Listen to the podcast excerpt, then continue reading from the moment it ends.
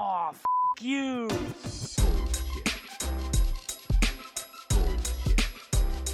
Bullshit, bullshit. Bu- bu- Bullshit. Bullshit. Bullshit. Bu- bu- Bullshit. Bullshit. Bullshit. Ready. Bu- bu- Bullshit. Bueno, hola Mel, ¿cómo estás? Bienvenida al podcast por segunda vez. Este, la gente, pues, o sea, en el caso que la gente ya haya escuchado varios episodios, Mel es la de marketing, La de marketing. La- la Hola, Cris. la pibita del marketing. Acércate al micrófono para que no se escuche tan mal. Y bueno, ahí ves, ahí ya escuchan cómo jodan los invitados. este, ¿qué, qué te iba a decir? Nada, eh, tu episodio creo que fue el tercero, fue un episodio que cambió un poquito la dinámica del podcast también, no sé si eso te lo comenté en algún punto, ¿No? pero nada, me marca el almita. ¿Por qué? ¿Qué pasó? ¿Por qué Porque la está, porque está bueno, porque ya tuve un poquito de práctica, ya eh, tuve, mucha gente de mi, de mi lado escuchó tu episodio y me comentaron cosas y fue como... De hecho, hola Ricardo, fanático de- del epi- del episodio de Mel. Hola, Ricardo. Un beso. Este, Bueno, ¿qué estamos haciendo acá? Ya- Exacto. Bueno, el episodio de hoy es eh, muy raro porque yo estaba hablando con Mel, por si no entendieron, Mel y yo trabajamos en la misma empresa. Yo estaba hablando con Mel en un almuerzo y le digo, mm, estaría bueno haber hecho, haber ido reportando mis primeros meses en en e-commerce. y obviamente Mel me dice, sí, eres un idiota.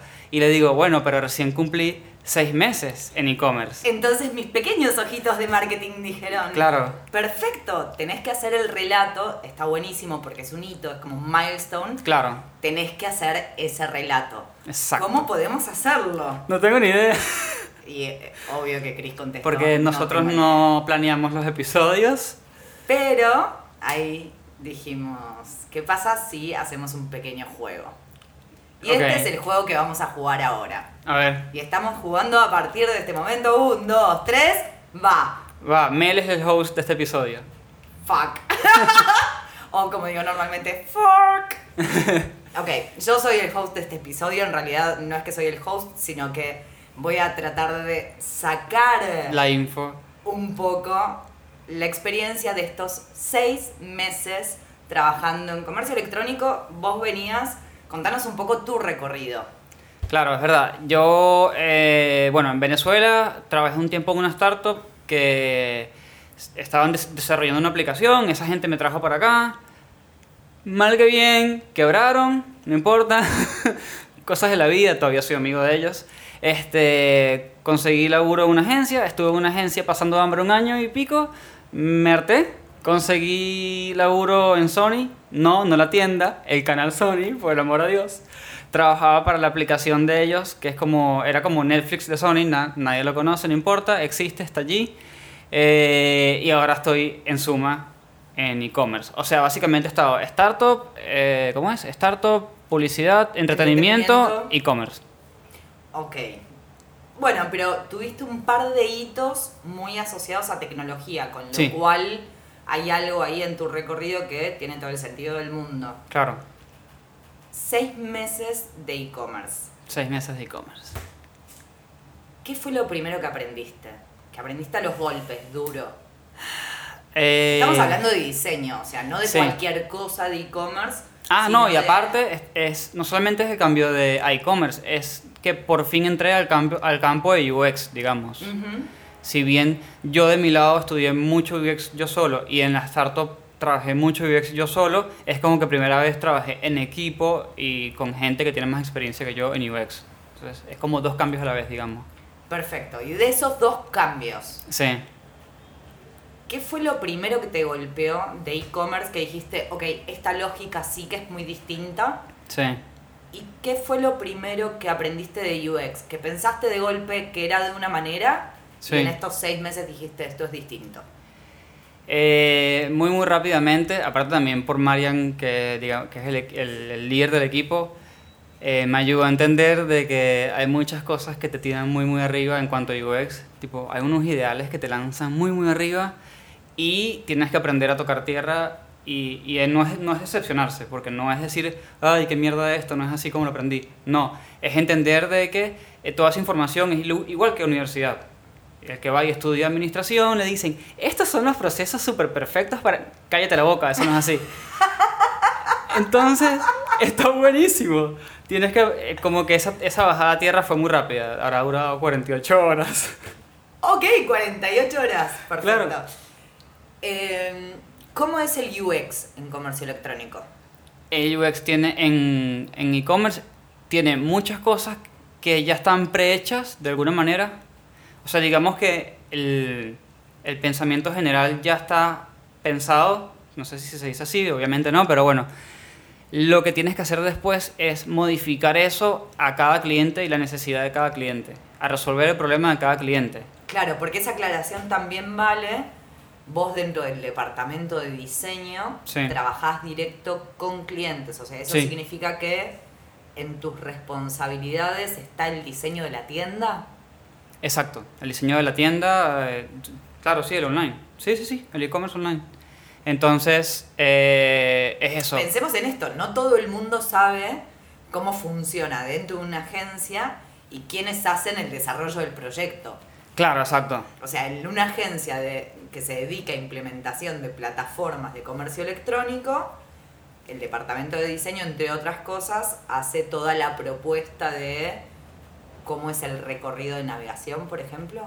Hacemos, exacto, hacemos el, el recorrido de navegación, pero más allá de eso, antes de eso, eh, se juntan con el cliente, o sea, ya después de una parte que yo obviamente no toco, que es la parte que lo captan, hay un lado donde se reúnen a contar un poco qué es lo que les hace falta, qué es lo que están buscando, y después hay una bajada de, de bueno, ok, esto es lo que, este es tu problema, esto es lo que quieres, pero esto es lo que necesitas. ¿Entiendes? Sí. que es distinto. Entonces, algunos clientes no, algunos clientes como el, el que, el que tengo ahora es muy fácil, ellos no, no están en e-commerce y ¿qué es lo que quieren? Nada, llegar al e-commerce. Entonces, no le vas a decir así como que, bueno, no, no te hace falta una página. Obviamente sí le hace falta una página. Pero se hace caso, ¿no? Donde el cliente pide algo y, y tú le dices, bueno, pero te hace falta eso y esto un poquito. ¿Y cómo haces para mostrarle que eso es lo que le hace falta?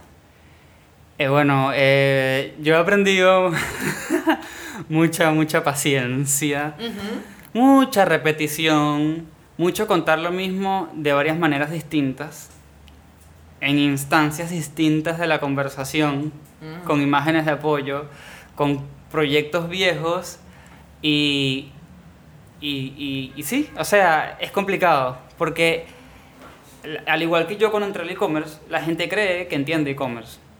¿Entiendes? Exacto, por eso te arrancaba diciendo, bueno, ok, todavía no hicimos esta definición, que Sí. es qué es el e-commerce.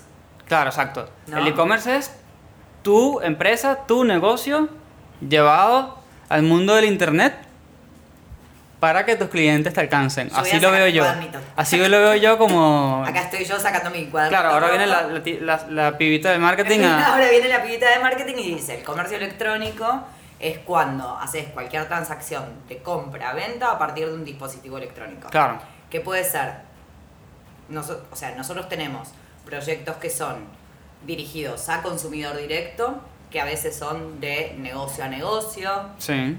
Que a veces son de negocio a empleado, que a veces son de gobierno. O sea, ¿cómo haces para manejar esa diversidad? ¿Cómo lo hago como diseñador? Tengo ni puta idea. Yo todavía estoy aprendiendo. Tienen idea de nada, me encanta. Este, no, o sea, a ver, yo cuando llegué a, a donde estoy ahora, yo conocía, o sea, cuando, cuando digo conocía, es conocía el nombre y el logo de lo que es Magento, ¿entiendes? Y de repente llegué y en dos segundos me hablaron de Vitex y yo como, sí, claro, Vitex, ajá, Vitex, dale. ¿Entiendes? O sea, hay un montón de cosas que yo tuve que aprender, pero ese es mi perfil, o sea, así llegué, llegué a la startup, así llegué a la Magento gente... y Vitex son las plataformas que corren detrás. de Claro, exacto, a la gente que no sabe. negocios. Exacto, y Orocommerce, Perfecto. que es como el, el hijo amorfo de... es como esa cosa extraña que nadie entiende, ¿ok? Pero sí, o sea, ese es mi perfil. Siempre he llegado a la startup como que no entendiendo muy bien qué es todo esto y me adapto. Después llegué a la agencia de publicidad, no entendía nada de lo que era esto y me adapté, aparte de país nuevo. Y después llegué a entretenimiento, no entendía nada y llegué y me adapté. Entonces ya yo hice la paz conmigo mismo de que, bueno, ese es mi perfil. O sea, yo, Yo me soy, adapto. yo soy el perfil de la persona que llega a un lugar, llegó, quedó y después se adapta. ¿Sentís que eso en diseño y particularmente en UX te da una capa de lectura distinta sobre el trabajo que haces? Este, sí. ¿Es un valor para UX? Sí, es, es- y es positiva y es negativa también. Porque es como que si yo tengo muchos switches en la cabeza, ¿no? Y el que, tiene, el que nada más está en e-commerce o ha estado todo subido en e-commerce tiene, no sé, suponte, tendrá dos switches por allí, ¿no? Y de repente yo cuando estoy trabajando, se me prendió el switch de publicidad y le dediqué una hora al fucking slider. Y ese no era el switch que tenía que estar prendido, ¿entiendes? Tampoco el de entretenimiento y tampoco el de... el Entonces es eso, es como que, mm, que sí, o sea, tengo muchas herramientas que todavía estoy aprendiendo, entendiendo cuándo las tengo que aplicar. ¿Cuándo enciendo y cuándo apago este botón? Claro, cuándo es el momento de eh, ponerme el sombrerito de, de publicidad, Ok, ¿entiendes? pero hasta ahí, en todos esos sombreritos que tenés, Sí. de, bueno, yo sé adaptarme. ¿Cuándo en UX es un beneficio saber adaptarse? Creo que constantemente, porque en UX está el peligro, y lo hemos venido hablando esta semana y la semana pasada de los sesgos. Entonces creo que está bueno que yo tenga este perfil porque en definitiva eh, nunca me he plantado con algo. ¿Puedo meter el comentario nardo de los sesgos? Puedes poner lo que quieras. La cosa venía así. Eh, estábamos leyendo un libro, o en realidad yo estaba leyendo el libro y comentando, Claro. que habla de que hay dos sistemas de razonamiento. El libro se llama Pensar lento, pensar despacio. Los sistemas de, de razonamiento, obviamente, es el primer sistema, que es un sistema que hace taca, taca, taca, taca, taca, tac, y resuelve todo en tres segundos y medio, es instintivo, intuitivo. No lo tenés que pensar, no es que vos Claro. recurrís a ese sistema, sino que apenas llega algo, Ese es tu cavernícola. aplica, es tu cavernícola. ¿Sabes? Hay una presa, matar. Y tenés el segundo sistema, que se toma el trabajo cuando se lo manda el primero de decir, Claro. puta, esto es un cálculo complejo, no lo puede resolver el sistema rápido, el sistema rápido ya fracasó, si tuviste la, la suerte de darte cuenta de que estaba fracasando, y lo pasas al sistema lento que ejecuta razonamientos más complejos. Exacto. Toda esta intro venía, ya no me acuerdo para qué. Porque es eso, o sea, de que yo me siento que es, es bueno todo esto que yo he pasado porque tengo la habilidad de quitarme sesgos de arriba, de alguna manera. O sea, de pasar del sistema 1 al sistema 2. Sí, o sea, literalmente, si yo hago algo y, y me dicen, eh, no, Chris, es que, no sé, suponte que prendí el switch de publicidad y de repente me, me hacen la bajada de que no, es que eso no es lo que importa, yo no tengo ningún tipo de problema en decir, ah, verdad, pum, borrar, seguir, ¿entiendes? No es como que me pongo a decir, ay, pero había quedado tan lindo y déjame guardar esto. No, no tengo ningún tipo Pero de aprecio. acá mi pieza querida No, era no. tan bonita. Yo soy como un vikingo. Ah, ese no es el bebé que hacía falta. Matar bebé. Matar bebé es muy bueno. Claro, ¿entiendes? Ok, eh, ¿qué bebé tenemos que matar y qué bebé tenemos que salvar en e-commerce? En e-commerce yo creo que siento que obviamente hay un montón de procesos que están establecidos. O sea, digamos, nadie te va a decir mi compra no, no pasa por un checkout. Ah, ok, ¿quién eres tú? ¿Dios? ¿Mm? Eh, eso está, está allí, ¿entiendes? Pero siento que eh, a veces se olvidan, se olvidan un poquito de que las cosas también se tienen que ver bien. Se tienen que sentir bien y tienen que, que transmitir lo que, lo que necesites transmitir, ¿entiendes? Si necesitas transmitir que esto es un producto de alta calidad, lo tiene que hacer más allá de tu proceso fantástico que te acomodes, más allá de todas las limitaciones de la plataforma. No sé cómo vas a hacer, Más allá de tu manual de marca. más allá de tu manual de marca, más allá de que, de que eh, bueno, en mi caso no es que me ponen muchos límites, no, pero digamos, si, si tienes un jefe que te pone muchos límites, todo bien con él, pero hay ciertas cosas que sobrepasan los procesos, sobrepasan las cosas preestablecidas y, y, y sí, si, hace- si hace falta esa pinturita. Es como, ves, ese es mi momento de se prendió la publicidad, se prendió el switch de publicidad. Es que después de todo, cuando estás en un comercio electrónico, todo lo que se está comunicando es visual. Sí. Claro, porque también la gente que escucha en- entienda que yo no soy UX puro en donde laburo. Yo, yo soy UX, o sea, técnicamente en el papel dice UX Visual Designer. Entonces, yo hago procesos de UX, pero eh, tengo como los, los dos sombreritos, ¿no? Diseño y también hago el resto de las cosas. usabilidad. Usabilidad, no, usabilidad no, o sea, sí, el, el look and feel, digamos. El look and feel, claro. Em, ¿Qué pasa con el Customer Journey? ¿En qué ¿Vos sentido? sabías que era eso antes Sí. de empezar a trabajar en comercio electrónico? Sí, desde, desde la startup, porque nada, eh, la aplicación que ellos querían hacer vendría siendo como una especie de Walla. Ujú. ¿Conoces Wa- la tarjeta, no? Walla. Pero imagínate que dentro de la tarjeta de Walla tuvieses eh, eventos y beneficios. Entonces que tú dijeras, bueno, yo voy con mi- De hecho, se llamaba sencillo. Por, por sencillo por el Por cambio. Y sencillo porque es sencillo. O sea, eh, ¿entiendes? Simple. Si Entonces... me lo tenías que explicar, no era sencillo. No, no, pero, pero quiero... Sí, exacto, quería Sí, explicar. Entonces, nada, la idea era que tú fueras con tu tarjeta sencillo, yo que sé, al Carrefour o al lo que sea, tuvieses un 10% de descuento, pero que todo eso fuese navegable en la aplicación. Entonces era como un proyecto muy, muy arriba, o sea, te estoy dando tarjeta, que ya es... Demasiadas funcionalidades juntas. Demasiadas funciones juntas, ¿entiendes? Este, porque esta era una empresa pequeña que se decidió transformar después en startup. Después como que, es- viste que todas las empresas pasan por un punto donde dicen, clientes se pueden morir todos mañana. Bueno, creo que ellos llegaron a ese punto y dijeron, somos startup y comenzaron a hacer ese desarrollo. Y se llegó a presentar acá en Argentina. Ok, pará, y me estabas explicando por qué ese momento o ese trabajo para vos fue clave para entender el Customer Journey. Porque yo en ese momento, eh, nada, me tocó investigar muchísimo, esos 2015, algo así. Me tocó investigar muchísimo y me encontré con una ola de información absurda. Y no fue como que, ay, no, qué aburrido esto. No, sino que me puse a leer todo. o sea, tipo, de hecho, le dije a mi jefe un punto y que, hola, ¿cómo estás? Eh, voy a dedicar un mes a leer una cantidad de información que no estoy muy seguro si es la correcta, pero creo que tengo que leerla. Me parece que es lo indicado. Voy a hacer mi research y después vuelvo. Sigo Exacto. un mes. Exacto. Eran las ventajas que tenía ese lugar. Y, y sí, lo hice. Me dediqué mucho a eso, me dediqué mucho a ir aplicando lo que iba aprendiendo y a ir reparando dentro, de- en- ¿entiendes? Encima lo que iba aprendiendo. Medio desastre, pero nada, me tocó ese lado. Y, y aprendí de- del Customer Journey, o sea, ahí mismo, ahí lo aprendí, en dos segundos. ¿Qué pasa con el Customer Journey cuando te lo llevas a tu experiencia ahora? Trabajar en e-commerce. que todo muy bien, pero hay veces que ni siquiera hace falta hacerlo. O sea, a ver, ¡Ay, nos vamos a pelear! sí, parte de este podcast es apoyar el contenido en español, ¿no? Apoyar a la comunidad UX, por supuestísimo que sí. Eh, darle voz a personas que por ahí todavía no tienen la oportunidad de, tener una, ¿no? Eh, y también de que los diseñadores vayan teniendo, eh, ejercitando habilidades blandas, ¿no?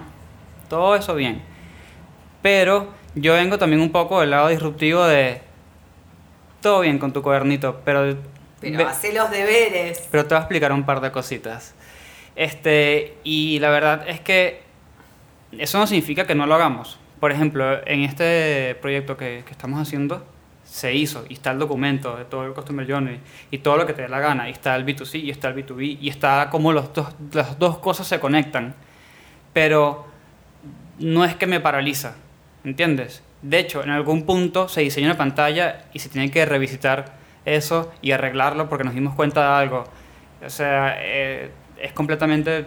Y además esto no está escrito en mármol, ¿no? Digo, No. vos diseñás un proyecto hoy y en seis meses la conducta del usuario tal vez cambie. O ni siquiera la que pe- era lo que pensabas, ¿entiendes? Te imaginabas que el que compraba... Porque este, este proyecto es de, de agricultura. El que compraba tractores era Pedro y no. ¿Ya contaste la, Y era Antonio. ¿Ya contaste la historia de la liebre y la tortuga? No, pero es- eso es un buen UX. Eso es un buen ¿Puedes- UX. puedes contar, por favor? Es así, a la gente que no ha estado en campo o que nunca ha vivido en campo. eh, Ahora, podemos aclarar que esto no lo aprendiste haciendo ahora el proyecto de agricultura, sino que ya lo sabías. Claro, O sea, claro, claro. por ahí porque es demencial. ¿Sabes? No voy a contar, pero sabes que yo me he dado cuenta que yo estuve en UX desde, desde muy pequeño y nunca me di cuenta, pero bueno, yo desarmaba, yo desarmaba plumas por- para poner, o sea, y las reparaba, ¿entiendes? Muy enfermo la cabeza. Bueno, el hecho es que si no has vivido en campo, es así. eh, y sin ningún tipo de ánimos de ofender. La gente de campo no tiene la oportunidad, casi nunca, de educarse. Es, una realidad. Punto y se acabó. No se ofendan. Ok. Y por ahí, el que tiene la oportunidad de educarse, incluso se ve mal y, su familia no le da, eh, digamos, el permiso moral de ir a educarse, ¿no? Entonces, aún así, esta persona o esta familia tiene su, su nada, ¿cómo se llama eso? Su granja, su hacienda, lo que sea, tiene lo que te la gana y una persona sin educación alta tiene que saber manejar maquinaria pesada, que no es nada fácil. Entonces yo le digo a Mel un día, Mel, ¿tú sabes cómo es la palanquita de, de velocidad en los tractores? Y ella me dice, no, no. Y yo tipo, explosión de cerebro. Mi cerebro sacaba fuegos artificiales por todos lados. No, no sé, un sol, una luna, un esto, un aquello. Claro. Y que no, Mel, piensa, piensa, estás, es muy, muy fácil. me estás en el tipo. Me campo. estás desafiando, maldito idiota. Pensa en la gente de campo. Piensa que tiene que ser un proceso que no moleste, que no sea, no estorbe. Se va a repetir muchas veces, muchas, muchas veces. No, no sé qué hacer. ¿Es una palanca de cambios? No. Bueno, automático? No. Es una tortuguita para lento y un conejito para rápido. Entonces, mientras más tortuguita, más lento. Y mientras más conejito, más rápido. Y yo no podía creer lo que me estaba contando, entonces obviamente lo googleé. Y no solo lo googleé, sino Claro. que dos meses después, cuando fui al campo de unos amigos, y el marido de mi amiga tiene un tractorcito en su campo, porque lo hace muy feliz, eh, me acerco al tractorcito a ver si esto estaba. era real. Además hay gente que lo tiene tatuado, o sea, hay un universo de tortuguita y liebre Claro. eh, que influye y modifica. Entonces le mando la foto cuando estaba en el campo de la palanca de cambio con la tortuguita y la liebre. Claro, es como si solo...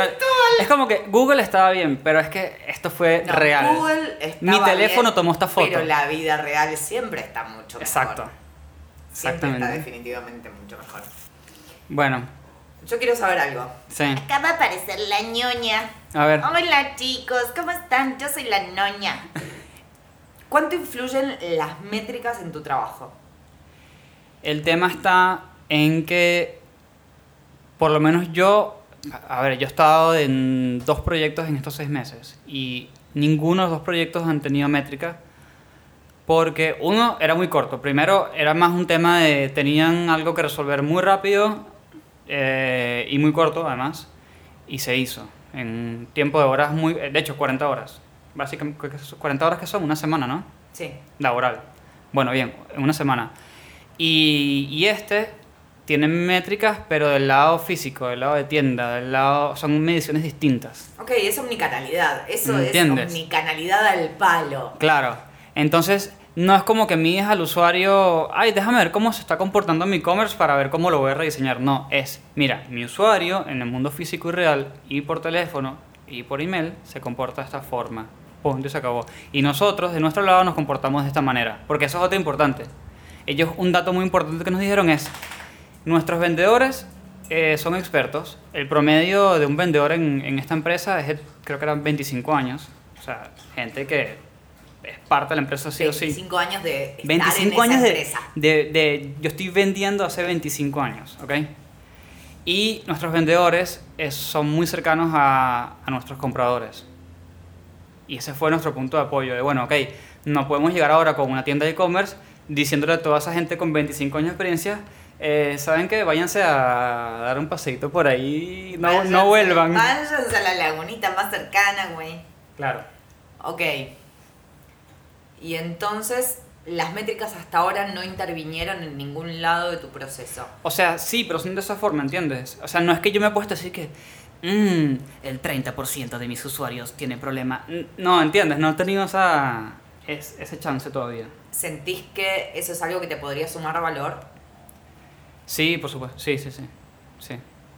Pero también es que, de alguna manera, a mí me vienen cosas muy digeridas ya, ¿entiendes? A mí ya me vienen cosas como, hey, Chris, eh, porque también he estado en, en otros proyectos, pero es como cosas de mantenimiento y de ajustes y cosas así, ¿no? Y me han llegado como, hey, Chris, tenemos problema con este botón. ¿Por qué tienen problema con este botón? No sé. Se confunde con el footer en mobile. Listo. Ok. Bien. Clarísimo. No hace falta que me digas el 32% de nuestros usuarios de noche en modo vertical, Android, ¿entiendes? Y eso es lo que voy con baja las cosas a la realidad. No hace falta ese reporte fantástico que la gente se imagina. Es que por eso te preguntaba, porque a veces mi sensación con, las, con el uso de las métricas es que el reporte quincenal, y, y sabes que yo soy fan, pero también me da la sensación de que muchas veces burocratiza un proceso que debería ser mucho más alerta, mucho más espontáneo. Sí, yo soy partidario de ese lado un poco porque siento que las cosas genuinas valen muchísimo y tu primer instinto también vale muchísimo. Entonces es como un poco poner las cosas en la balanza, ¿no? Saber cuándo voy mucho con mi primer instinto, que va un poco por tu experiencia, ¿no? Y cuando me echo un poco para atrás, pido, pido tiempo, analizo, comparo y me pongo a, a trabajar. ¿Qué te gustaría aprender? ¿Qué me gustaría aprender? Yo en un... Ya va, de Estamos UX. hablando de. No, estamos hablando de tus primeros seis meses en e-commerce. O sea, Bueno. de UX un- un mundo. A mí me encantaría, en verdad, de alguna manera, porque yo estuve a punto de dedicarme a la parte de front. Entonces, a, a mí... Sí, sí, yo, estuve, tuve varios casi. Casi 3D también. Este, porque después que yo me gradué, yo tenía clase de 3D en, en Maya, en donde estudié, y el profesor, éramos, no sé, 26 en el salón, yo qué sé. Este, el profesor, el último día de clases, después del proyecto, le pidió como a 12 personas que se quedaran, y esos 12 le ofreció trabajo. Y yo era uno de esos. Y yo dije, ni loco, me meto yo en esta cosa. ¿Por qué? Porque no sé, no... No te llamaba. No sé, y, que y ojo, que armé, eh, ¿conoces Marvel bien? ¿Conoces? eh, No. ¿No? Iron Man. Sí. Bueno, Iron Man tiene un, un traje, ¿no? O sea, el, el traje de Iron Man, Sí. ¿cierto? Ese Iron Man se pone otro traje encima. Iron Man. Ese, ese Iron Man se pone otro traje encima. ¿Sí? Sí. Bueno, yo hice eso en 3D. Nice. Y lo pinté. Y escogí el tipo de metal. Este Está loco. ¿Entiendes? Sí. He hecho muchas cosas. me- he hecho- Pero me parece increíble. ¿Y qué pasó? Dije, no, not for me. Ok. ¿Entiendes? Not for you. Sí. No. Sí, not my cup of tea. No. Como, ah, No. Sí, ¿Cómo pero que me encanta. Fue muy divertido mientras duró. Sí, una, una como- buen- una como buena frase. está bien. Entonces, nada, ¿qué me gustaría aprender? Un poco de front. De hecho, que como estuve a punto de. eh, leo bien HTML y CSS, que no, no, no es programación para la gente que está escuchando, es maquetación. Este, pero está buenísimo porque me puedo comunicar bien con otra especie en el zoológico. ¿Entiendes? Otra especie de zoológico de las agencias. que- Claro, como que no me tiran fruta, sino que yo más o menos sé qué tipo de fruta me están tirando. O te tiran fruta, pero oh, casualmente estoy pensando en ser vegano. Exacto, es como... Nunca. Casi hice eso, así que medio entiendo lo que estás diciendo. Medio entiendo. Porque el tema de los lenguajes es muy significativo, ¿no? Sí. Como, ¿Cómo hacemos para...?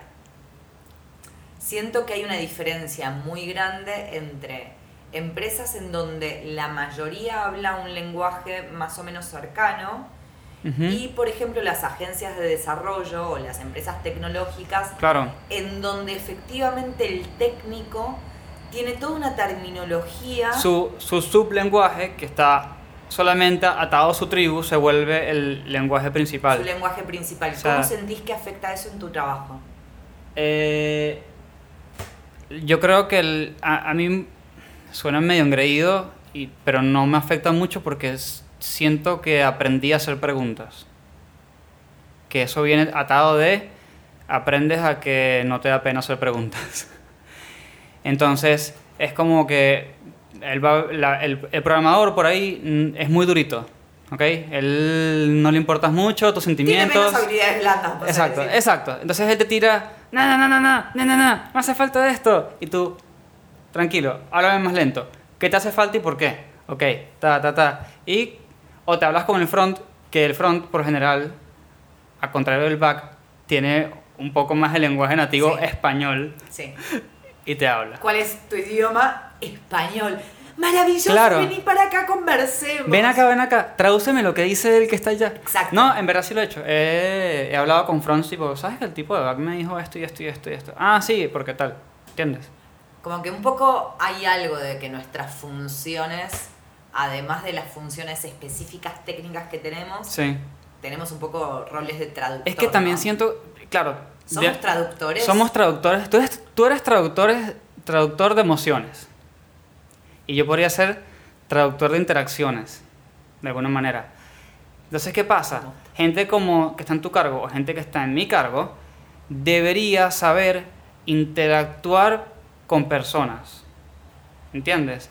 O sea, debería, yo si entiendo de procesos y de lógica, yo debería tratar de entender la lógica del front. ¿Entiendes? De hecho, Sí. muchos diseñadores UX que yo he entrevistado aquí, ¿qué, qué hacías antes o qué estuviste a punto de hacer? No, eh, maquetación, no, desarrollo, ¿entiendes? Entonces como que obviamente hay algo que está atado, porque es como esa parte de lógica que el diseñador UX tiene que tener por la mitad del cerebro. 10 cosas que le recomendarías a un diseñador que quiere empezar a trabajar en e-commerce. 10 cosas. O sea, la tipa no me lanza 3, me lanza 10. No, 10, porque te quiero hablando durante 5 horas más. 10 cosas que le puedo... Ok. Aparte 10, tirado al micrófono, suena como súper violento. También ahí sobrevivieron al 10. Exacto, y que uh, ahora vienen 10 Están cosas en- enumeradas. vienen 10. No, es así. Eh, si bien yo te digo mucho lo de, lo de bajar las cosas a, tierra, te diría, memorízate la guía de Material Design de, de Google. ¿Por qué? Bueno, ah, pero si, si me me estás diciendo que las cosas no son reales así como las pintan, ¿qué pasa? Bueno, te voy a explicar. Allí vas a aprender de nombre de cosas, vas a aprender de conceptos de cosas y vas a aprender, por ejemplo, si no lo tenías antes, de bueno, ah, ok, está bien, el botón no importa qué, qué tan ancho sea hasta cierto punto, lo importante es que entre el borde del botón y el texto haya un margen, entonces comienzas a, a- a, sin hacer un sistema de diseño, haces un sistema de diseño. O sea, tienes tu, tienes tu prearmado en tu cabeza ya una vez, Bien, vamos una. ¿viste? A una. mirá, una. Una y fueron como dos Dale. minutos de explicación. Ah, dale. Eh, lee mucho. abs- Eh, absolutamente. ¿estás yendo por orden de importancia o algo? No, estoy yendo por... Por yendo random. Estoy yendo por... Me pidió 10 y la verdad no sé si tengo 10. Claro Déjame ir lanzando. 10, Esto me encanta. Apostaríamos. Podríamos apostar. ¿Qué cosa? ¿De si llegó a 10 o no? Exacto. Mm, Y hacemos ahora. Apostamos una hacemos ahora comida... apuesta live. y decimos, tipo, chicos, ustedes voten. ¿Quién cree que va a ganar esta apuesta? No, en ¿La definitiva no, Mel no creo que llegue a ganar 10. Liz? Es obvio que la voy a ganar yo. Eh, diría que hablen con muchos UXers. Me parece medio raro esa palabra, no sé si está bien. UXers. Creo que es en, inglés está así. whatever. UXadores. El trepa trepa, Spiderman. Este. eh, Trepa, trepa. no, viste las traducciones de España que son terribles. Sí. Y que Titanic, se, no sé, casi que le ponen El barquito hundido. el banco que se hunde en el témpano de hielo. Y salven a las mujeres y los niños. La puerta no daba para dos. Pero. Basta. Bueno, Volvamos. ajá. Te- te- estás tratando de ganar tiempo porque no ¿Sabes llegaste qué? ni a dos. ¿Sabes qué? Voy a hacer una recomendación rara. Tengan mucho eh, humor. Humor. ¿Para qué necesitas Sí, humor? te voy a decir por qué. Y acorde a tu personalidad, no estoy diciendo que tengas el mío, no, No, no. ni el tuyo, no. Ten humor, porque UX eh, se puede tornar en un, en un, en un trabajo muy gris, ¿entiendes?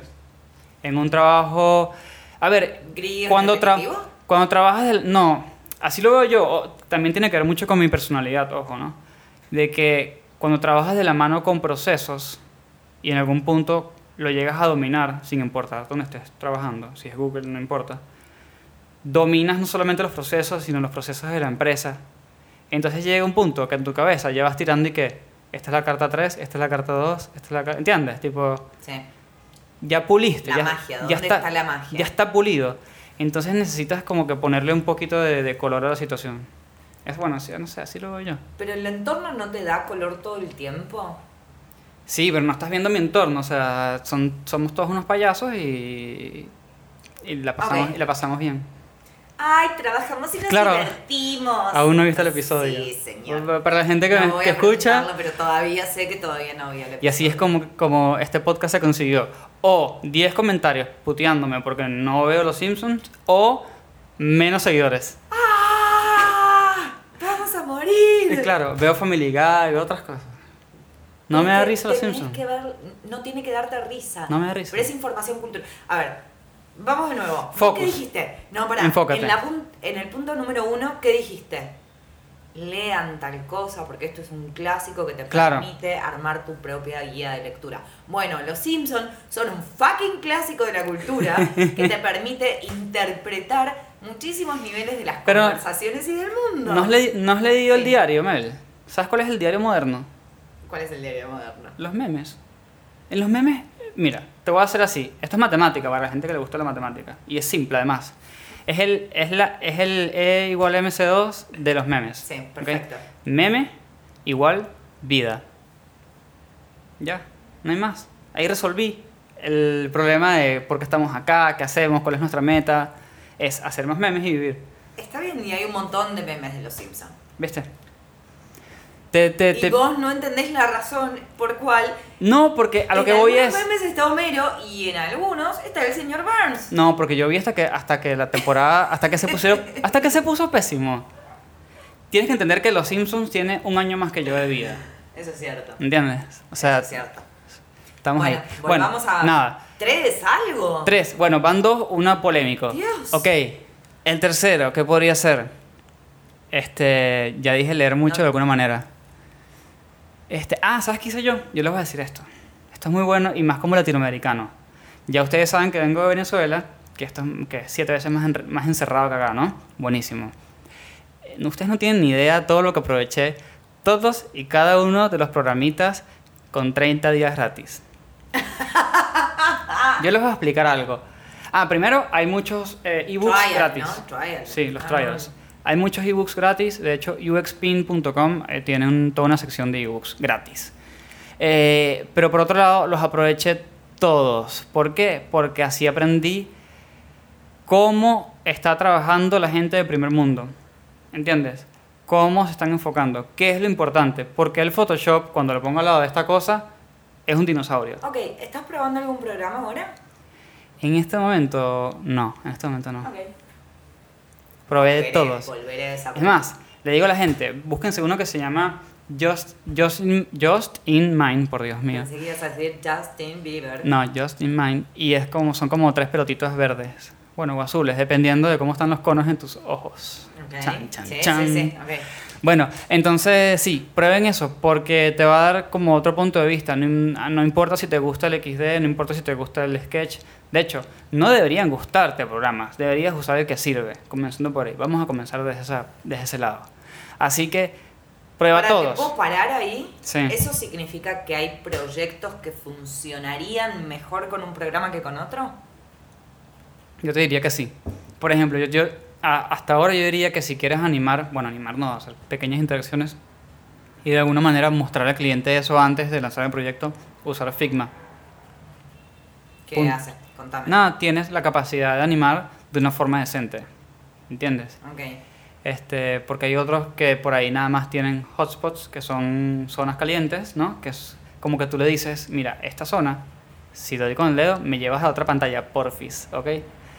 Entonces ahí puedes decirle, esta zona se la otorga justo a la zona del botón, ¿entiendes? Me gusta. Entonces, Cuando hagamos el rediseño del sitio, ¿podemos usar eso?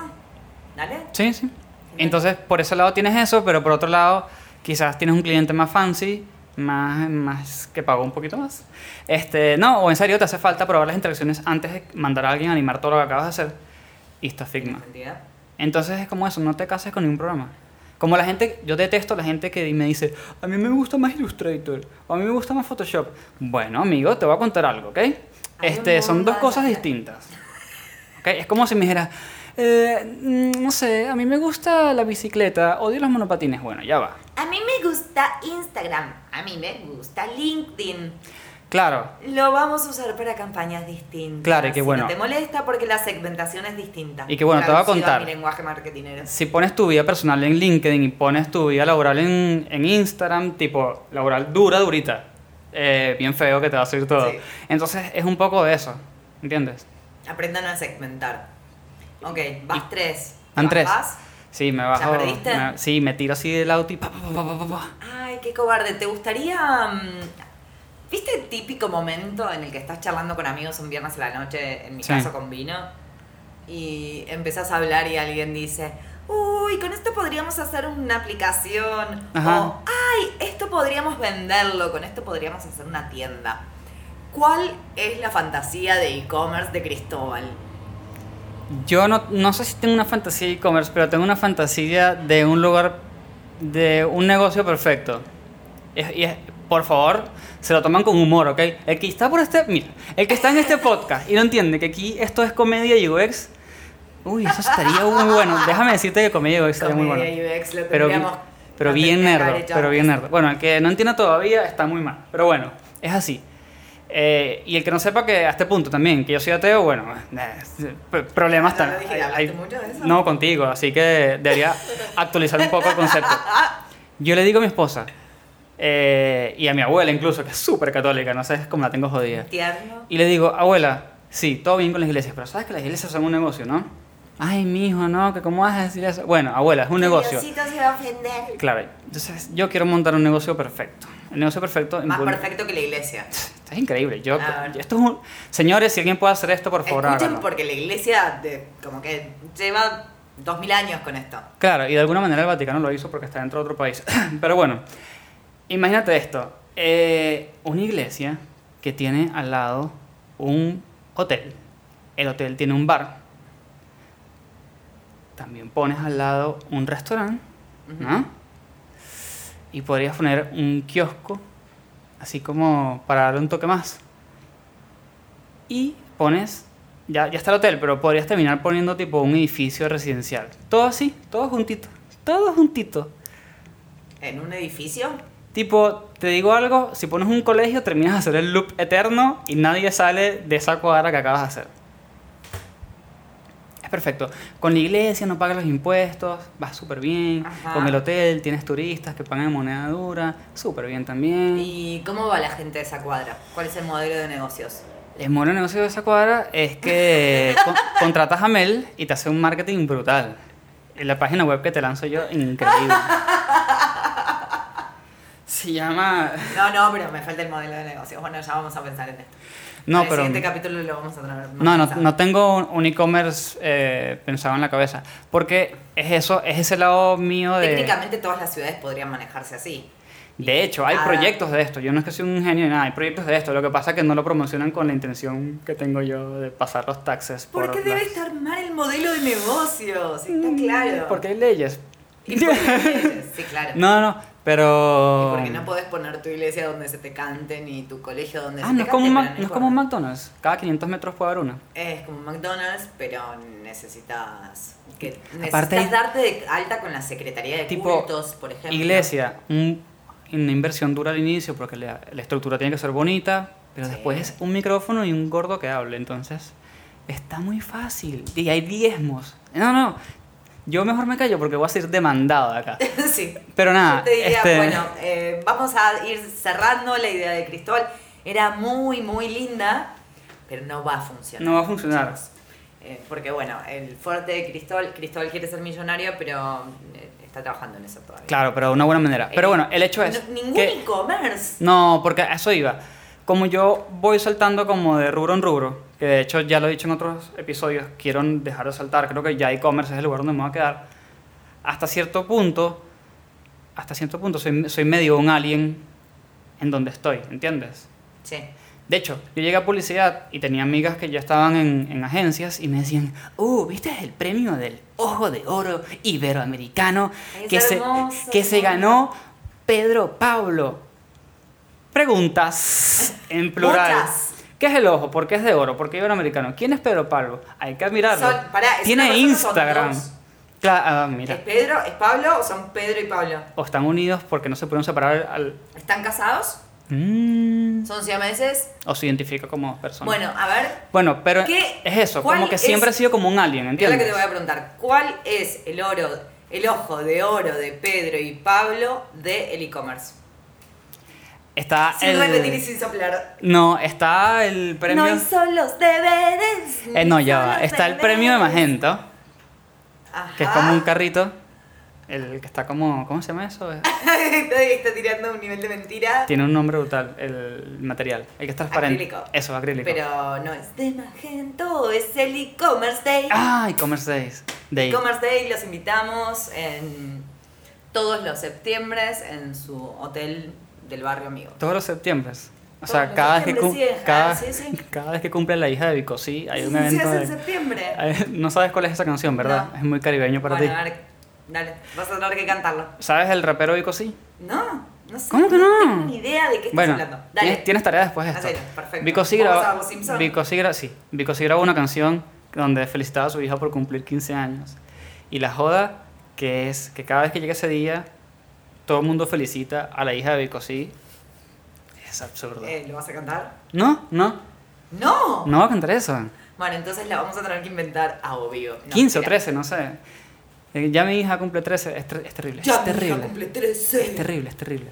Bueno, nada, hecho. Bueno. Eh, entonces, el host está un poco distraído, déjame decirte. Eh, no, está cantando. El host está completamente alineado con los objetivos. Lo que pasa es que llegaste a un momento del funnel. Ahora vamos a hablar del funnel. En el que tenías que, para pasar de una etapa Sí. de, digamos, awareness a una etapa en la que realmente tenés un engagement fuerte, Sí. tenías que por lo menos poder responder cuál era el ojo de oro de Pedro y Pablo del e-commerce. No, sí. Eh, bueno, el ojo es el e-commerce day para nosotros. Y al, y al sol de hoy, por ejemplo, yo los, los diseñadores que admiro y sigo, los conocen en su casa, ¿entiendes? Pero ver los trabajos y son increíbles. ¿Cuál es cuál es la tienda que más te gusta? En términos de UX. Ah, te iba a decir la Subaru, pero cuando pusiste el término UX, Bueno. la, la pasas muy mal ahí. Te voy a explicar. No, ¿sabes A qué? ver. ¿Sabes qué? Yo le voy a dar a Subaru el- la estrellita. Porque esto que yo estoy hablando era cuando las pantallas de las compu eran cuadradas y con culo. Sí.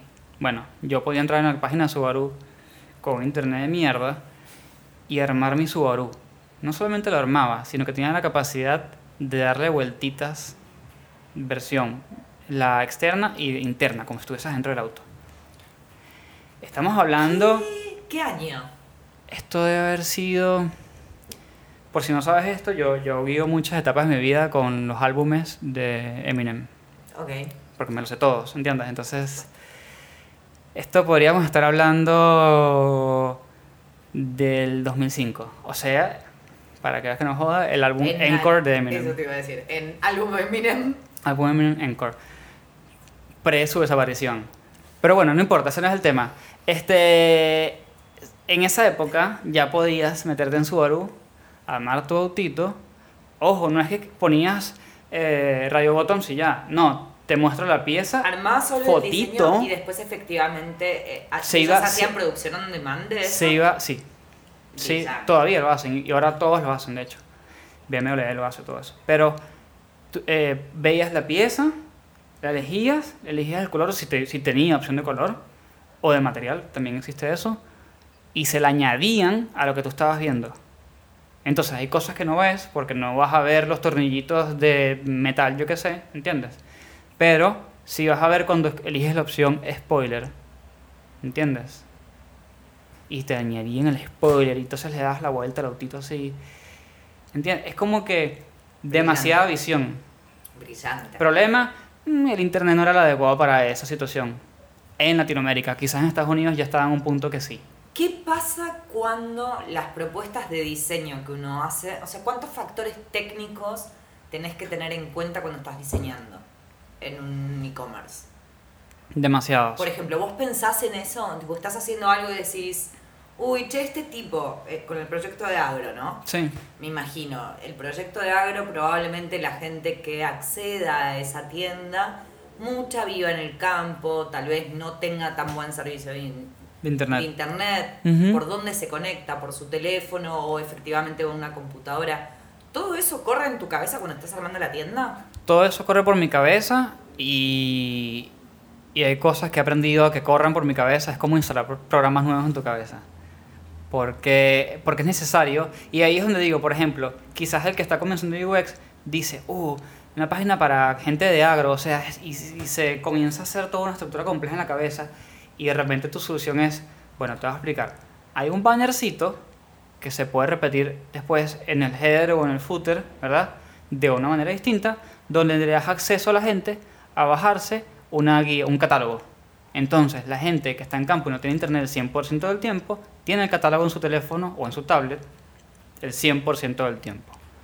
Entonces, es como tú, eh, ahí es donde yo digo, ¿Qué? no, no, es que, no es que hace falta hacer la mega solución, ¿entiendes? Porque aparte entendamos que No, las mega Pero soluciones sí hace falta hacer una solución. una solución y que sea sencilla y que la entiendan para qué es. Porque si te pones a hacer una mega solución que, ojo, también podría funcionar, bueno, eso requiere de más horas de diseño, más horas de implementación y el cliente no te las va a pagar.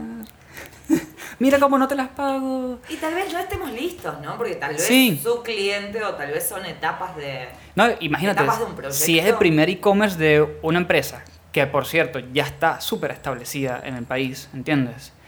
Y le vas a lanzar el primer e-commerce, no le puedes lanzar el e-commerce súper sofisticado, ¿entiendes? De hecho, hay cosas que van a tener que estar un poco más grandes, comenzando porque la gente de campo tiene las manos hinchadas todo el tiempo, así que los dedos van a ser como tres tuyos, comenzando por ahí. Muchos no ven bien y dudo que se preocupen por usar lentes. O sí, no lo sabemos. ¿O sí? Este, el tema del internet está de por medio y no conocen e-commerce. Entonces, hasta cierto punto hay cosas que no puedes resumir porque hay procesos que no los comprenden y hace falta, por ejemplo, que tengas la ayuda del texto que acompaña el icono. Cuando por ahí te vas a una tienda de, no sé, de BMW, Subaru, lo que sea, y para qué, otra vez el, chorrito, y para qué le vas a poner la palabra carrito al carrito. Quizás ya no hace falta. El, el usuario entiende perfectamente lo que es eso. Ha estado en millones de e-commerce. Tengo una pregunta. ¿Viste que las conversaciones son distintas? O sea, nosotros dos que trabajamos los dos en e-commerce, Sí. podemos tener un nivel de presunción en nuestras conversaciones. Tipo, si, tiene un, si, si digo Customer Journey, sabes de que esto- estamos hablando de lo mismo. Si hablamos de usabilidad, más o menos vamos a hablar Más de lo mismo. ¿Cómo le explicas lo que haces a tus amigos? ¿Sabes qué? Es complicado.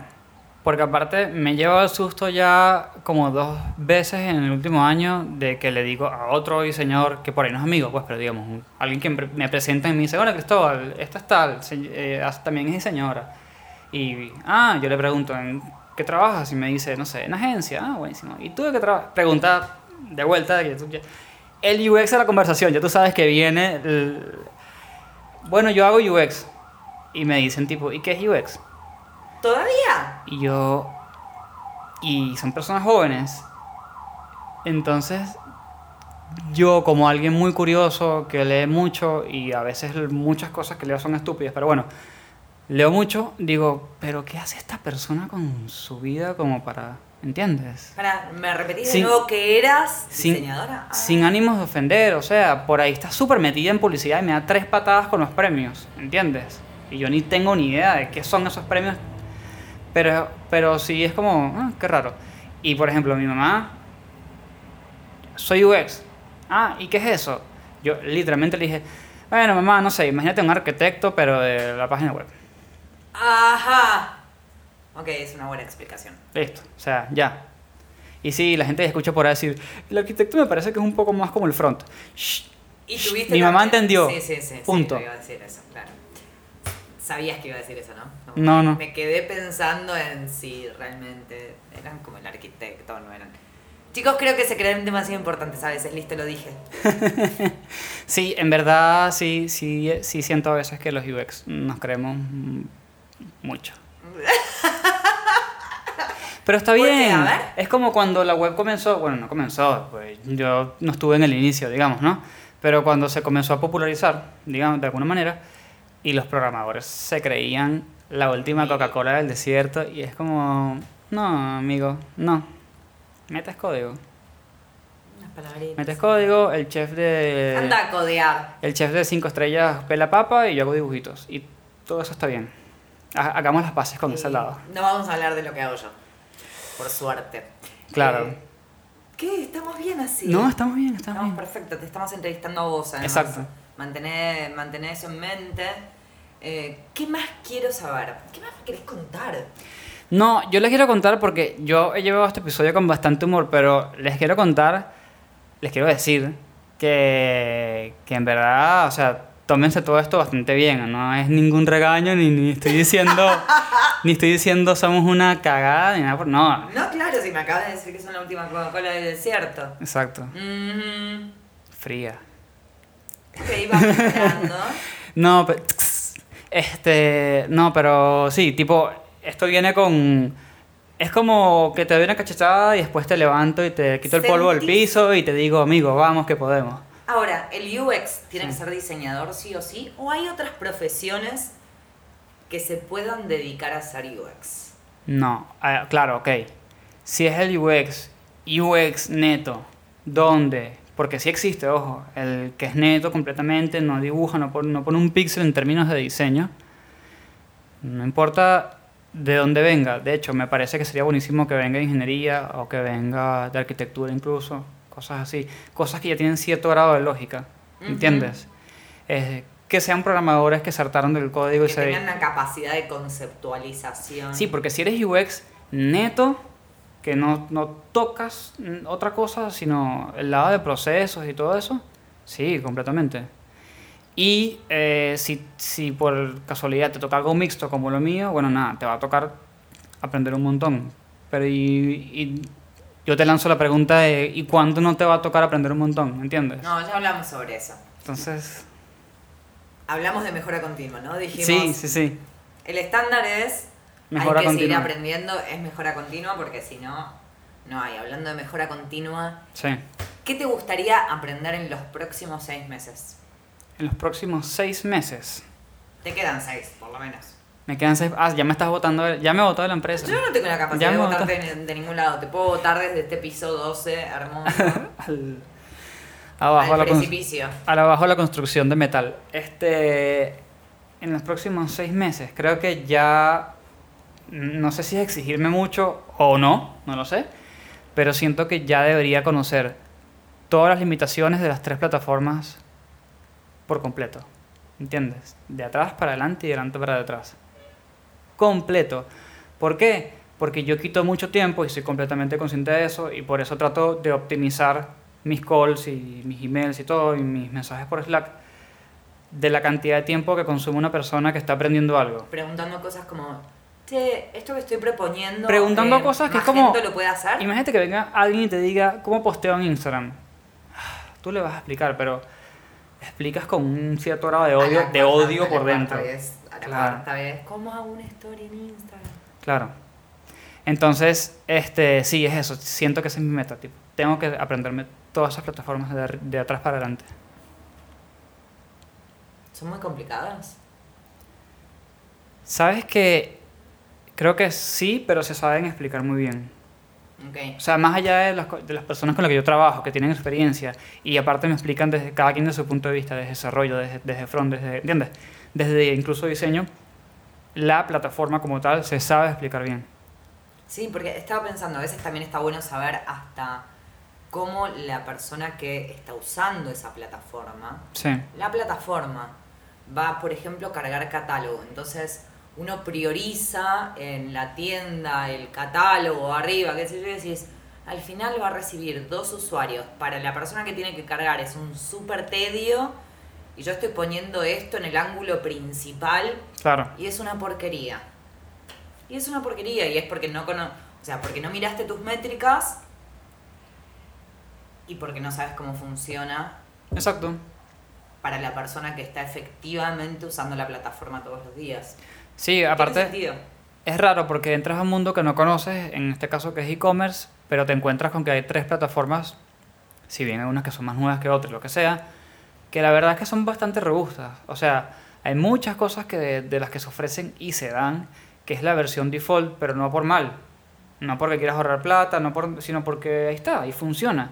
Y lo que haces es Esto es lo que necesita una tienda. Punto y se acabó. Y lo que haces es ciertas modificaciones, más, o sea, obviamente estamos hablando de que el branding siempre estará y todo eso, ¿no? Pero haces un par de modificaciones, pero la estructura general ya está. Entonces, es como que, bueno, sí, llega un mundo nuevo y estás perdido, pero toma, o sea, toma esta super Biblia completa. Ok, pará. Ahí dijiste algo que para mí es importante y voy a volver sobre el, el recorrido del usuario en una tienda. Porque básicamente vos decías, esto es más o menos así. Sí, Funciona igual, son los cinco pasos de una tienda. exacto. ¿Qué cosas tiene que tener una tienda? ¿Y cuáles, en términos de UX, vos sentís que son los puntos de dolor del usuario en donde podés intervenir mejor? Yo creo que donde el UX en...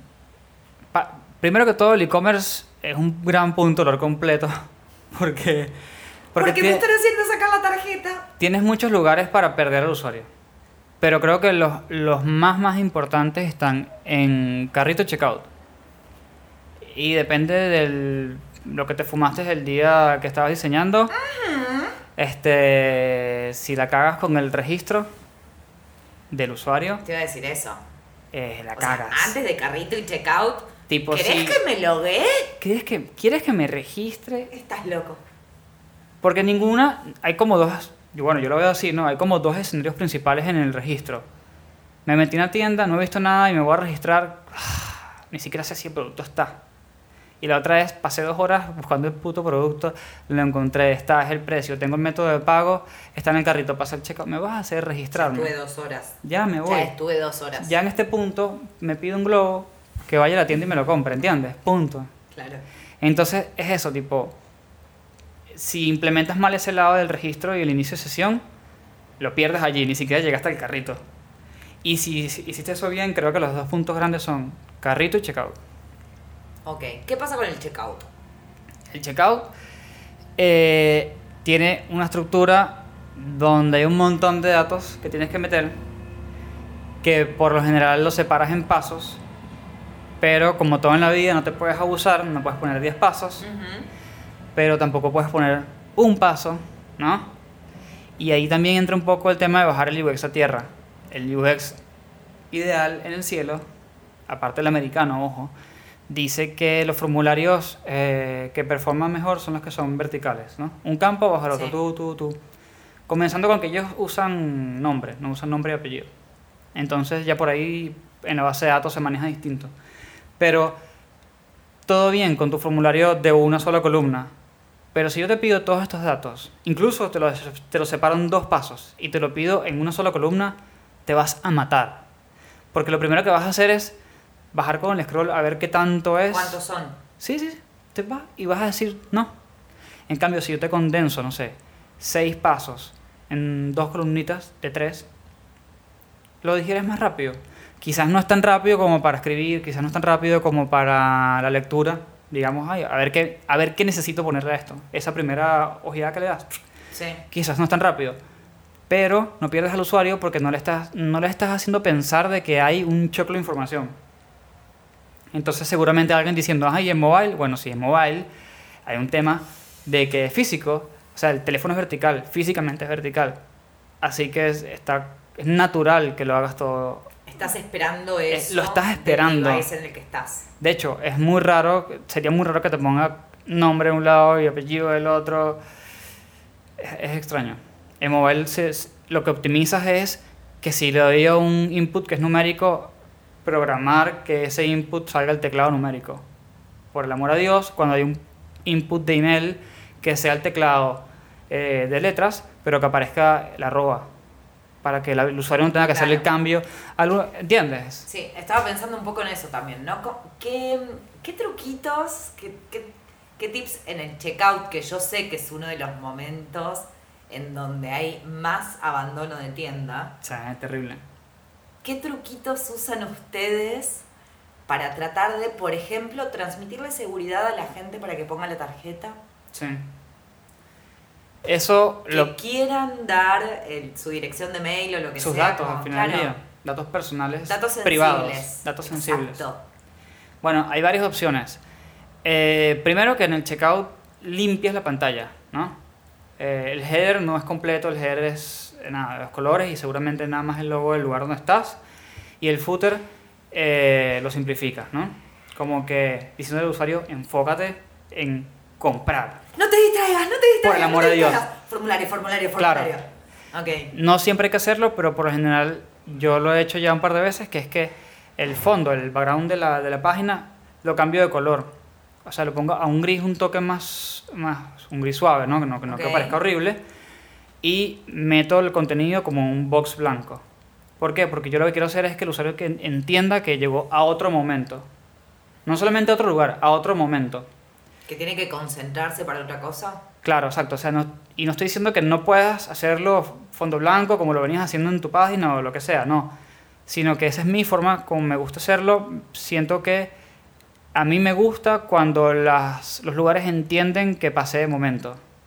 Y es- eso es un gusto mío personal y por ahí es un sesgo, pero me apoyo un poco de eso, de me gusta que ellos entiendan que estoy buscando, así que por favor ayúdame a buscar, me gusta que entiendan que estoy en el carrito, ayúdame a entender lo que estoy comprando y cuando estoy en checkout, ayúdame a entender de que tú sabes que este es un momento de tensión para mí, simplifícame la vida y ponme el foco donde está. Entonces, si yo pongo todo el fondo un gris suave y encierro las cosas en un coso blanco, yo te estoy diciendo, mira aquí. ¿Entiendes? Sí. Wow. Creo que aprend- eso fue un seminario intensivo de checkout. No, pero es que esas son las cosas de UX que por ahí vienen un poco por diseño, ¿ves? Y después cuando pasás del momento del checkout y por ejemplo llegás a una thank you page, Sí. que volvés a conectar al usuario con el momento del placer de la compra. Sí. Ah, bueno, ya va. En el checkout primero yo pongo el botón de ir a pagar o comprar lo que decía el, el cliente Sí. Un poquito más grande. O sea, si todos mis botones eran de 42, este va a ser de 50. ¿Por qué? Porque eso es lo más importante en toda la página. O sea, en todo este proceso, ahora lo que importa acá. es en qué compres. Porque si no pierdes la compra y bueno, si el negocio que está bien... compres no en que pagues. Exacto. O sea, no sí. diferenciando los dos momentos, Sí. no en que compres, sino no en que compres en el sentido de llevar al carrito. Claro, sino en que sino ya que pagues. pases tu tarjeta y digas, esto es definitivo. Amigo, acá está la caja. Exactamente. Así, así como en Sara dicen, notificamos que la caja en el, pa- en el- ¿cómo es? En el coso de niños está libre. Así como diciendo, deja de ver boludeces, ven a gastar dinero. Bueno, es, es equivalente. Bien. Salimos del checkout. Sales allí, compraste. Compró, agradecidísimos, gracias. Claro. Pasó, dejó su tarjeta, tocó el botón, pagó. Bien, le haces, le tienes que hacer entender de que todo está bien, tu tarjeta o tu método de pago que hayas elegido está bien, pasó, ya el producto es tuyo y eh, te estará llegando un email o un SMS, lo que sea. O sea, haces una thank you page. claro, diciendo gracias por comprar. Ujú. No, mentira, perdón, tu compra fue exitosa. Muchas gracias. Bien. O sea, ¿no? primero hacerle saber que. Tu compra fue exitosa. Muchas gracias. O sea, ya ahí estás siendo como súper... Eh, ¿Cómo sería este movimiento en palabras? No sé. tipo worky work, no sé, tipo. Este, y después tiras un mensaje de. eh, te llegará un email pronto, bla, bla, bla, bla, bla, notificando los datos. pura y dura. Los datos y el pedido de entrega o el pedido que puedes venir a buscar en la sucursal, ¿entiendes? O sea, es importante ahí, así como en el checkout te, te concentrabas en cómo hacías para recibir la información de tu cliente. Claro, ahora quieres. Ahora es el proceso inverso y querés pasarle a ese cliente la respuesta a todas las preguntas Claro, que se está haciendo. Y bajarle el nivel de ansiedad que debe de tener. De, pasó, Te di mi Sí. plata, pero el producto todavía no está, ¿no? Es uno Claro. de, los de los problemas de las tensiones principales del comercio electrónico. Sí, de hecho, si, si por algún motivo tu internet está lento y la página tarda en cargar, seguramente vas a estar muy, muy estresado. Y hay gente que estoy seguro que tarda más de 30 segundos y ya está metido en la aplicación del banco a ver si se facturó en el banco. Sí. ¿Entiendes? A ver si se facturó y a ver si le llegó un mensaje, un mail de confirmación de la compra. Claro. En donde dice cuándo va a llegar el producto. Y después de ahí tienes que, en ese, aparte que ese mensaje son dos, tres líneas, tampoco es que es tanto, ¿no? Y tienes que poner un botón más, más o menos un toque más grande que el, que el que vienes manejando, así como hiciste en, en la parte de compra, pero para seguir comprando o para registrarte. Porque en e-commerce estas plataformas te dejan comprar como invitado, Ok. que es lo importante. Ya creo que lo has visto mil Miles de veces, veces. miles de veces. Exacto. No hace falta que te registres, solamente pon tu email, tu nombre, tu apellido, bla, bla, bla, y listo. Y de alguna manera estás como registrado. Me estoy me registrando, en realidad me estás mintiendo y yo juego esa parodia, pero bueno, Claro. también entiendo que hay un montón de trucos que nosotros los tenemos arruinados porque trabajamos en esto. Sí, de hecho yo hablé eso con, con Charlie, el del episodio de... ¿Charlie la fábrica de chocolate? No, el de Ah, otro persuasión versus manipulación, UX Charlie. Una persona increíble que sabe un montón y es eso, es como que mm, hablamos de, de est- estoy ayudando, te estoy Viste manipulando. que cuando hablamos de sesgos, la otra vez en la conversación sobre sesgos, Sí, hab- yo te mencionaba la idea del nudging, que es como cómo empujar a los usuarios A que hagan cierta en- acción. Que entra un poco en el debate de si es manipulación o es persuasión y el uso de la tecnología dentro de eh, las dinámicas de persuasión. Porque esto que decías vos, ¿no? El uso del botón un poco más grande para empujar a este usuario a que confirme esa compra, siempre está muy en el límite. Sí, siempre está en el límite porque no sabes si la persona debería, o sea, si su economía es la correcta para hacer la compra que está haciendo. Entonces, de hecho, eso es algo que hablé con, con Charlie y él dice, ¿qué pasa si hay un producto 50% de descuento? Con un tag que dice, quedan dos y es el juguete de tu hijo y tu hijo cumpleaños. ¿No? Es complicado. Entonces, el e-commerce quiere vender. Y no tienen nada malo en vender, o sea, es su negocio. Hubo una persona que en algún momento es una empresa que Y yo le estoy mostrando una promoción. que llegó al e-commerce. Ahora, eh, y aparte, otra cosa importante, persuasión y manipulación son conceptos que van atados a mediciones personales de cada quien. ¿Entiendes? Para ti algo que te está manipulando, por ahí yo siento que no, que está bien, ¿entiendes? Por, por ejemplo, por ahí hay gente que siente que el botón de para loguearse con Facebook en cualquier cosa es invasión a la privacidad. No. Hay pero, gente que no. No, Son- está bien. Hay gente que no, pero hay diferencias conceptuales que no son subjetivas A ver. en cuándo es manipulación y cuándo es persuasión. Es persuasión cuando yo te estoy dando todas las herramientas para que vos tomes una decisión informada. Claro, la Si yo- transparencia. la transparencia. Sí. Si nosotros estamos apelando a tus sesgos y al uso de ese sistema primario que funciona de manera Claro. instintiva para que tomes decisiones que no deberías estar tomando, Ahí es cuando está mal. es manipulación. De hecho, no voy a decir la empresa, pero hay una empresa donde puedes comprar boletos, ni siquiera voy a decir de qué rubro. y, Ajá, ¿y qué pasa en el despegue? y cuando. No, no es ahí. Y cuando dice. Hay seis personas. Yo qué sé, quedan 20 de este boleto y hay seis personas mirando. Alguien se tomó la tarea de revisar y está generado por código y no por interacción real. Entonces, allí es Esa es manipulación. una trampa de marketing clásica. Jugar con el Pero temor está a la mal. pérdida está pésimo. Está Vos sabés pésimo. que yo soy muy crítica de eso. Y ahí es donde siento que. ¿Hasta dónde intervenís con eso? Yo creo. como UX. Yo creo que ni siquiera como UX, como ser humano y persona deberías levantarte y decir, incluso, no. no sé si es ni siquiera al líder, al, al que programó esa cosa, decirle, ¿te parece moralmente correcto lo que estás haciendo? O sea, no, no, a ver, ¿qué más? Es que cualquier persona que se dé cuenta, por ejemplo... ¿Cuánto más vas a llegar a tu cuota de ventas, no? Sí, o sea, ¿a- a- ¿cuánto estás dispuesto a correr un poquito más la línea para lograr tu meta, no? En algún punto se tiene que levantar una bandera de decir, esto no está nada bien. ¿Dónde está la bandera? Es personal. ¿Cuáles son nuestras primeras? Es personal, pero como todo lo personal, lo- tus, tus, eh, eh, tus pensamientos personales, digamos tus límites personales, están dados por tus experiencias, que están dadas por interacciones con otras personas. Así que de cierta manera son medio globales.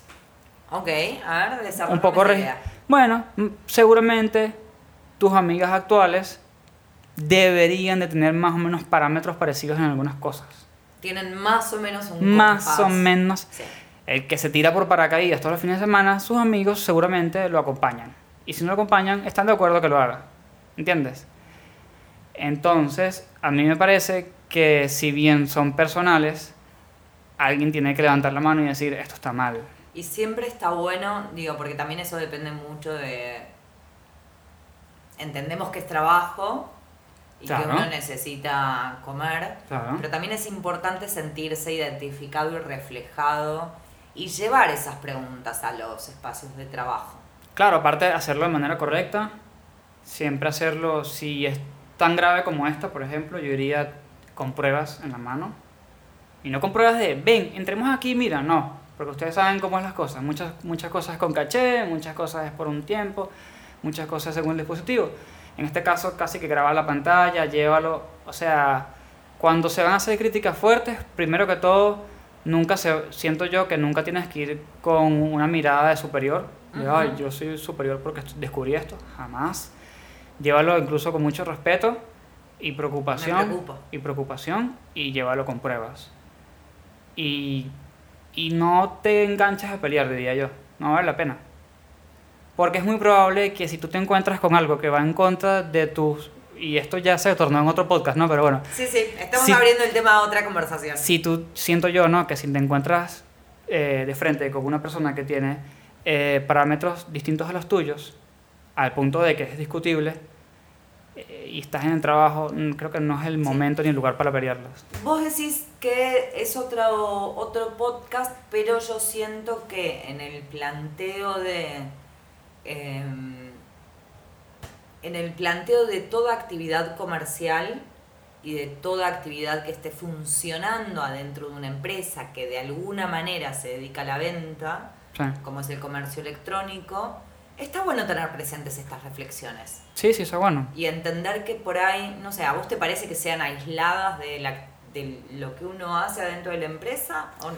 No, o sea, al final del día, todas mis experiencias mm, me, me hacen tan bueno o malo UX como lo soy hoy. Entonces, si esta es mi forma de pensar y a mí se me presenta una situación como esa, eh, lo más seguro es que yo busque la forma de... ¿Entiendes? Entonces, sí. Bueno, vamos a, vamos a ir cerrando, lo digo yo porque estoy hosteando y porque me voy a tomar el atrevimiento de hacer lo que quiera. Claro. Porque me encanta estar en esta posición. Quiero que me cuentes la siguiente cosa. A ver, ¿Qué te hubieras preguntado si fuera yo? ¿qué me hubiese preguntado si fuera yo? Ajá. Esta, yo te voy a explicar algo. Mel trabajo en radio. Entonces, ella me explicó, me explicó cosas increíbles como si es una hora, divide las secciones en 15 minutos. Yo mandé eso un poco a la mierda, pero lo tomé de cierta forma en cuenta porque está bien. Este, y obviamente tienen su bolsita de trucos, tipo, Estas cosas. quiero perder tiempo. Toma, toma esta pregunta filosófica. Estamos cerrados. Claro, vamos a perder un poco el tiempo y vamos a ablandarte antes de tirar este. Bomba. Estamos agregando los mm. efectos sonidos porque, bueno, no nos alcanzó para postproducción. así que. Porque ahora cuestan un 30% Claro, más. Porque ahora cuestan un 30% más, así que los estamos haciendo en vivo mientras el cerebro. No, este- hace. No sé, porque yo soy muy nerd en Ujú. algunas cosas, o en todas, no sé. Por eso es que seguro que se te pre- Y- ocurrieron preguntas nerds que a mí no. Sí, es que se- seguramente yo se terminaba en algo demasiado técnico. Yo ya tenía un par de invitados que, como, viste que uno se va metiendo en la conversación, ¿no? Y vas, y vas, y vas. Y de repente casi que se me olvida que estoy grabando y le pregunto algo que es como, que yo digo, este tipo debe estar pensando, ¿qué acaba de salir de la boca O sea, este? ¿Vos decís que haces demasiado doble clic en lo técnico? No, sino que soy curioso y es como, ah, todo bien. Y entonces eso significa que esto. Y en algún punto la persona... A ver, el conocimiento no es, es infinito, pero nadie se lo sabe completo y te van a decir, no sé. O te van a hacer fruta. Claro, lo Y, bueno. y está bien, porque es un, es un mecanismo de defensa, ¿entiendes? Y aparte, que es una fruta guiada, porque sabe de dónde, ¿entiendes? Sí, sí, no es cualquier fruta de la Es frutería, como- es como dentro de las mandarinas, Te, hay... te lancé una naranja también. Pero Sí, igual ahora estás ganando tiempo para no contestarme lo que me tenés que preguntar, que es, ¿qué te hubiera, qué pregunta te daba miedo que te hiciera? miedo. Tipo, si se mete acá esta mina, yo no sé para dónde voy a salir. No sé. No sé. Esta pregunta es la que me hacía. Te tiré esa fruta, ¿viste? Sí. Este, Sí. no, es como cuando un cliente te pregunta algo que no sabes y Para mí dices. se debe creer que no nos damos cuenta de que nos estamos Claro. fruta. Cristóbal lo sabemos. Cuando un cliente te pregunta algo que no sabes y dices, "Mm, hay que consultarlo con implementación.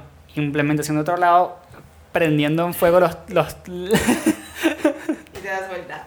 Implementación. claro. O si está en la llamada, ¿y qué opina implementación? Desmutean. Bueno, habría que consultarlo. con-". Bueno, ¿qué es lo peor que te pasó? ¿Qué cosa te dio vergüenza en estos seis meses de e-commerce? Contate una me, anécdota. me, me dio vergüenza no saber mu- muchas cosas, pero eso no es tan grave porque no venía de e-commerce, así que me dio mucha vergüenza que yo venía de otro ambiente distinto, no voy a entrar mucho a fondo en eso, donde no estaba haciendo mucha web. De- eh, como que estuve un año sin hacer web. O sea, hacía cosas digitales, pero web, páginas web, Sí, sí. tenía mucho tiempo sin hacer. Y me dio mucha vergüenza de que yo presenté un portafolio que sí es mío, sí lo hice yo, pero de repente llegué y tenía algunos conocimientos un poco oxidados. Aparte es web, hay dispositivos de por medio, cambian medidas. En un año. Cambian medidas tipo como cambias de bombacha, ¿entiendes? Entonces como que me... Ah, una vez por año. claro, me dio vergüenza. De hecho, en estos días eh, me tocaba, como que hay, hay, hay un tiempo libre, podíamos adelantar el email del, de este proyecto. Y yo pregunto, ¿650 de ancho? Y me dicen, no, 800. Y yo, ah, bueno, es que hace, hace un año era 650, perdón. ¿Entiendes? Entonces como que me dio mucha vergüenza eso porque en verdad lo considero hasta incluso eh, peligroso, ¿no? Porque depende del ambiente donde estés, te pueden decir, perdón, pero esto versus esto no está dando. Esta matemática no me da. Obviamente yo quiero asumir que vieron otra cosa y me dieron la oportunidad como de volver a afilar esos palitos que estaban de lado. Y tienen que ver con lo que decías de conocimiento antes, ¿no? No hay conocimiento que sea perfecto, ni que sea redondo, ni que sea completo nunca. Jamás. Y, y aparte de ser honesto es muy... No es fácil, pero toca. O sea, tipo, literalmente voltearte y decir, hey, ¿sabes qué? Hace un año no hago un header. ¿Qué altura estás usando? Que aparte esa pregunta de por medio ya lleva experiencia arriba, ¿no? Porque te estoy diciendo, hey, en e-commerce, el alto que acostumbras, bla, bla, bla. O sea, ya, Y esto yo lo tenía. esta pregunta que te estoy lanzando tiene 100 más por detrás que la te, te la resolví con una sola. Hablando de ser honesto, te voy a ser honesta, creo que como siempre estamos haciéndolo muy largo, No, está bien. porque nos encanta hablar, así que te voy a invitar a cerrar tu podcast. Y que te voy a invitar a mi podcast. ¿Tienes un podcast? man? Sí, bueno chicos, se llama marketing, no les voy a contar cómo se llama. Este, pero de- deberías comprometerte ante el público en hacer uno. No me voy a comprometer ante el público porque antes quiero comprometer a otras personas con las que estamos ahí. pensando. Bueno, hagamos algo. La gente que escucha. Aparte quiero hacer este tipo de pruebas porque me da mucha curiosidad. Ah, Primero que todo, quiero que sepan que estoy muy agradecido porque ya llegué a los 110 seguidores en Spotify. Increíble. Esto es absurdo. Yo no sé cómo lo escuchan. Yo, yo no me lo creo. Este, primero, uno tiende a consumir cosas en Spotify sin seguirlas, comenzando por ahí. Así que que llegue a 110 me parece increíble. Y nada, por eso quiero hacer el test. Como Spotify no te da mucho acceso a tu seguidor. ¿Qué querés testear? Quiero testear es- esto, por ejemplo. Entren al perfil de Melania en, en LinkedIn. Persona que me hace pasar vergüenza, por favor. Entren en LinkedIn, en Melania. Si no saben el apellido, yo no me lo sé, esa es mi memoria. Está en el episodio 3, 4. Melania Silich, Z-I-L-I-C. Ahí está. y le escriben por mensaje privado Es muy cuando fácil, le un cuando, completamente normal. cuando le piden conectarse, ese mensajito que diga, hola Mel, hazte un podcast. Ok. Ahí está. Ya es tu decisión después si, si no lo haces, pero si ya sabes que sí, va a pasar. Va a Sí, va pasar el pasar. año que viene, bueno, cuando terminemos la maestría, no estoy de invitada acá. Pero- Así que te pido por favor que cierres tu propio podcast. te va a costar 30% más que lo que me costó a mí. pero bueno, más inflación. Este, No importa. nada, eh, pena. me tengo que autoagradecer por haber autovenido a mi casa y autograbarme. Eh, podemos jugar a eso. Te podés dar palmaditas como. Y te "Bien, digo después- y después buen tipo- trabajo. Gracias, Chris, por venir a tu propio podcast. Has sido un excelente invitado. Voy a hacer el cierre de radio que corresponde. Muy bien, ok, a ver. Has sido realmente un excelente invitado. Te agradezco. Me encanta usar esta frase. Escucha. A ver. la has oído. Gracias por haber tenido la deferencia de venir hasta acá. La deferencia. 1950. En 1950 usábamos esas palabras. Gracias Claro. por venir hasta acá, por prestarte al juego, por, por hacer el intercambio este de roles. ¿Qué se siente ser invitado? Es más fácil. ¿Es más fácil? Sí, es más fácil. Tira. Te están preguntando cosas ¿Qué de un tema que ya tú sabes. Y aparte, como yo lo encargo, que es que le digo al invitado, quiero hablar de un tema que te apasione y te, y te guste actualmente. Eso es O sea, te voy a... Vamos a hablar de lo que más te gusta. Como... Pero por otro lado no sabes qué te van a preguntar. No, pero he tenido invitados que, me, que necesitan estructura, son personas que ne- necesitan un grado de estructura y me han dicho, ¿me puedes al menos hacer preguntas guías? Tipo, para saber por, cuál es la dirección. Siendo tu propio podcast, ¿no sentías como la responsabilidad uy, voy a tener que contestar y, y ser divertido durante un No. montón de tiempo más y hablar más de lo que hablas normalmente? No, porque yo te voy a contar algo y bueno, vamos a tratar de cerrar esto después de esta idea. Sí, tal vez. Eh, yo soy muy distraído. Entonces por ahí la gente me está hablando y no es que me distraje y me fui de la, conversa- de la conversación, al contrario, me metí adentro de una idea que dijo y estoy adentro de esa idea investigándola en mi cabeza y de repente la, la- la persona dice, y entonces esto, y yo, ¡eh! Bueno, volvamos un poco para atrás. Y no está mal, o sea, estoy profundizando dentro de algo que dijo esa persona Es tu estilo. es mi estilo. Pero como que a veces me agarran un punto de, ah, ah, no, perdón, ya va, estaba leyendo la biblioteca de mi cerebro, dame un segundo. en cambio de mi lado, lo que te tiro son frutas y tú como frutero picas. Perfecto, sí, sí, yo como frutero, por supuesto, pico.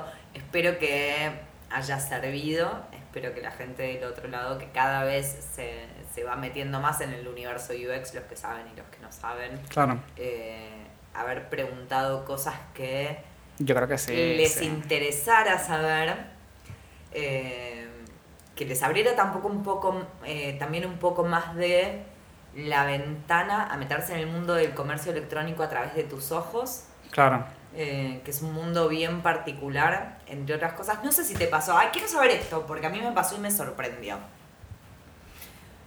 Probablemente por mi, por mi trabajo que es más con el cliente, con partners, etcétera, a mí me sorprendió mucho la camaradería que hay en el mundo del comercio electrónico, que en otros lados, Sí. en otros sectores lo Sí, vi sí, menos. Sí, sí, sí, lo vi menos. Hay como, hay sectores que tienen más competencia a nivel feo, a nivel donde ya esto no es competencia, ya esto es jugar sucio. Y no entre empresas, que la debe haber, ¿no? Sino a- directamente eh, entre departamento y departamento, que me parece absurdo. Es como que, chicos, ¿saben que el portero y el delantero es el mismo equipo, no? ¿Se acuerdan de esto por fin? Porque el arquero se está dejando meter goles. O sea, es como, no tiene ningún tipo de sentido. Bueno, vamos a hacer una cosa. Te voy a invitar a que el- en los próximos seis meses vas a tener que ir tomando notas. Bien. Porque esto ahora lo hiciste, estás atando puntos Claro. al revés, estás haciendo ingeniería inversa. Sí, sí, sí. Para los próximos seis meses quiero que tomes notas sabiendo que de- al final de los seis meses vamos a tener otro, que vas a soplar velitas, que va a haber una torta. De, Sí, por de supuesto. un año en e-commerce. Por supuesto. Porque la sensación va a ser otra. Ok. O sea, ahora estás recién en el despegue. Y la torta hay que comprarla por una página e-commerce. La torta la vamos a tener que... Con, Con un descuento. Sí, sí. Y probablemente vamos a tener una sorpresa. Que todavía no sabes qué va a pasar, pero te puedo asegurar que la vamos a tener. Sí, de hecho voy a intentar a- a- a hacer episodios con Instagram Live para acercar un poco más el invitado a los seguidores. Este, estoy intentando en la medida de lo posible que si bien mis, mis entrevistados dejan recursos, eh, de alguna manera, si ya tienen algún tipo de nivel y pueden dejar un recurso, literalmente un recurso, por ejemplo, si tienes un libro y puedes dar un descuento para la compra de ese libro, que lo hagan, como que comenzar a, a madurar un poco la- las cosas, un Genial. poquito más. Así que bueno, invitados a todos a colaborar ahí dentro de la comunidad. Sí. Y nada, me autoveo en la próxima. Te autoves en la próxima. Yo gracias otra vez por aguantarme de este lado. Y nos vemos la próxima. Y chau, chis.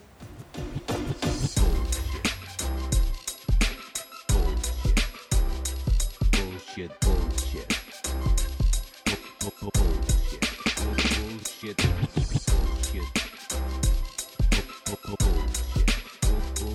One, Bullshit.